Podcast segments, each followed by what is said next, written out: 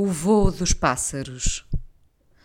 Às vezes lembro-me de uma tarde que parece imaginária, quando o meu irmão me levou a ver a reserva ornitológica do lugar onde vivíamos. Escondia-se ali, afinal, um tesouro onde, numa longa extensão, os pássaros pousavam e pareciam inventar uma linguagem deles. Era o tempo do silêncio. O vento sussurrava no canavial e, por mais que isto pareça literatura importada, vem de quem teve a oportunidade de a viver. Por isso, foi um privilégio viver no campo, uma janela fecunda sobre o que é a vida.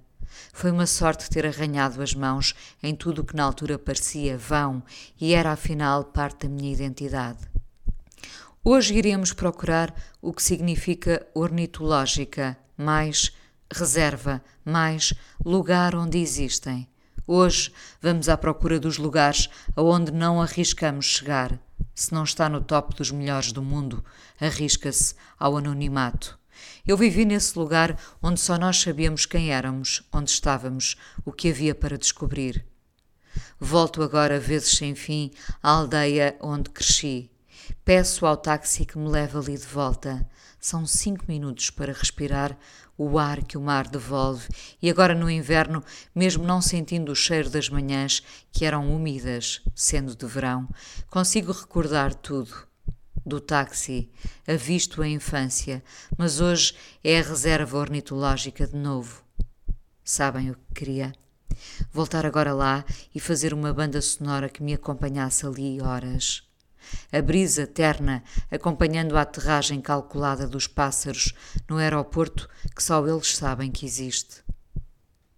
Um dia o meu irmão também ficou a saber que esse lugar mágico estava perto de nós e levou-me com ele. É disso que tenho saudades, de guardar lugares que um dia ainda estarão intactos na minha memória, de nenhuma poluição os ter modificado de não terem que caber em nenhuma tabela dos melhores do presente, como se dali quiséssemos fazer futuro. Tudo o que andamos a fazer neste momento é a forjar futuro. E sim, isso assusta-me.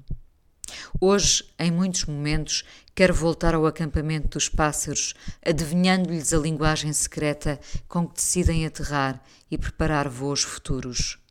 Divago na minha própria memória sobre essa tarde mágica em que lá fomos e atrás do que parecia não existir, erguer-se um lugar onde agora quero ouvir canções e registar momentos. Voltando lá, arriscava-me a estragar tudo, nesta voragem de querer guardar memórias com a ajuda de meios que não coabitam com os pássaros.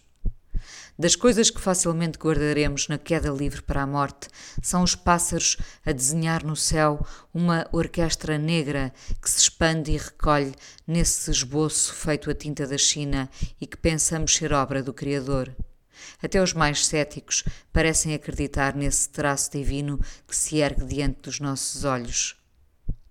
Passei a estar atento ao voo dos pássaros, à forma como se organizam pousados num muro ou perfilados num telhado.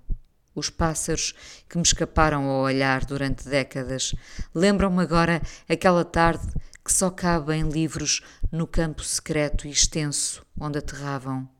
Um segredo que eu e o meu irmão guardávamos, um segredo que muitos outros conheciam. Um tempo em que ainda não quantificávamos as coisas, mas as tínhamos como sagradas e sobre as quais fazíamos silêncio. Hoje o ruído é grande e eu queria saber se os pássaros ainda falam a linguagem secreta da minha infância.